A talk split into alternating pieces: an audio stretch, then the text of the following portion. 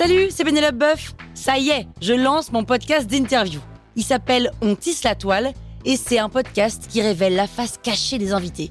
Et d'ailleurs, mes invités, ce sont des CEO et des célébrités comme Gad Elmaleh, Jean-Michel Apathy, My Better Self, Rose Eberstein, Mireille Dumas. Et évidemment, je pose des questions qu'on n'ose pas toujours poser et je leur fais faire des tests, des challenges, je leur fais jouer l'harmonica, grignoter des trucs, bref. Rendez-vous sur On tisse la toile pour découvrir une interview tous les lundis. Ciao Sur écoute. Il voyage au bout de la nuit, les démons. Non Vous écoutez Krusty Book, le podcast qui résume les livres en vous spoilant le hook.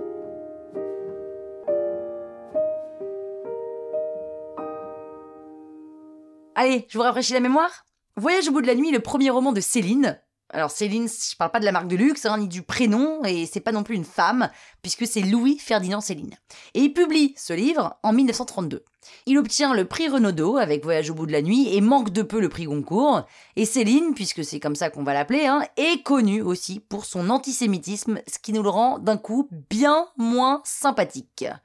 Alors Voyage au bout de la nuit est un récit à la première personne du singulier dans lequel le personnage principal, Ferdinand Bardamu, va apprendre la misère et le vide de l'existence. Alors c'est pas très gai comme livre, hein, mais au moins c'est bien écrit. Et alors pour mettre un peu de piquant, je vais vous résumer euh, le livre à la première personne, comme si j'étais Céline finalement, voilà, en toute humilité. Et d'ailleurs, à sa parution, le livre fait polémique parce que Céline écrit comme il parle, en utilisant en plus de l'argot. Mais son langage parlé côtoie l'utilisation du plus que parfait du subjonctif, ce temps que nous eussions appris un jour, mais que nous ne sachions toujours pas utiliser, n'est-ce pas? Donc voilà, donc c'est mon histoire à moi, euh, Ferdinand Bardamu, je suis un jeune homme qui se retrouve à faire la Grande Guerre, et je vois donc de près les tranchées, euh, tout comme la folie des hommes hein, qui l'ont faite euh, la Grande Guerre. Du coup, j'ai laissé un peu mon innocence quelque part, sur ligne de front, entre mon espoir et ma foi en l'humanité. Mais je me fais quand même un pote qui s'appelle Robinson. Je me blesse, je suis alors réformé et je quitte la France pour l'Afrique. Là-bas, je découvre la brutalité de la vie coloniale et je contracte une maladie tropicale. Et ensuite, je suis transporté jusqu'aux États-Unis en bateau. Je visite New York, puis Détroit, et je suis engagé là comme ouvrier chez Ford. La vie ouvrière, honnêtement, c'est l'enfer, comme l'Afrique et la guerre, hein. mais je rencontre Molly, c'est une prostituée, mais je tombe fou amoureux. Et je rentre quand même en France hein, pour terminer mes études et devenir médecin à Drancy. C'est dans cette ville pauvre que je découvre le quotidien misérable, la mort, la cupidité. Et le temps passe et en fait je me lasse de mes patients. Je m'engage alors dans une troupe de music hall et je reviens finalement à Paris pour travailler dans un hôpital psychiatrique. Là, le docteur Bariton qui dirige l'établissement, il devient complètement fou. Du coup, je prends la direction de l'hôpital en intérim et mon pote Robinson devient aveugle entre-temps et il est tué par sa maîtresse. Donc là, je me retrouve un peu seul, euh, amer et complètement euh, désillusionné par la vie, quoi.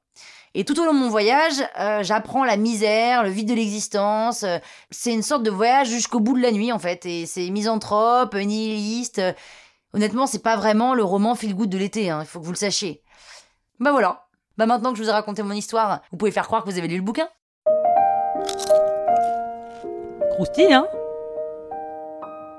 La toile sur écoute. Hi, I'm Daniel, founder of Pretty Litter. Cats and cat owners deserve better than any old-fashioned litter. That's why I teamed up with scientists and veterinarians to create Pretty Litter. Its innovative crystal formula has superior odor control and weighs up to 80% less than clay litter. Pretty Litter even monitors health by changing colors to help detect early signs of potential illness. It's the world's smartest kitty litter. Go to prettylitter.com and use code ACAST for 20% off your first order and a free cat toy. Terms and conditions apply. See site for details.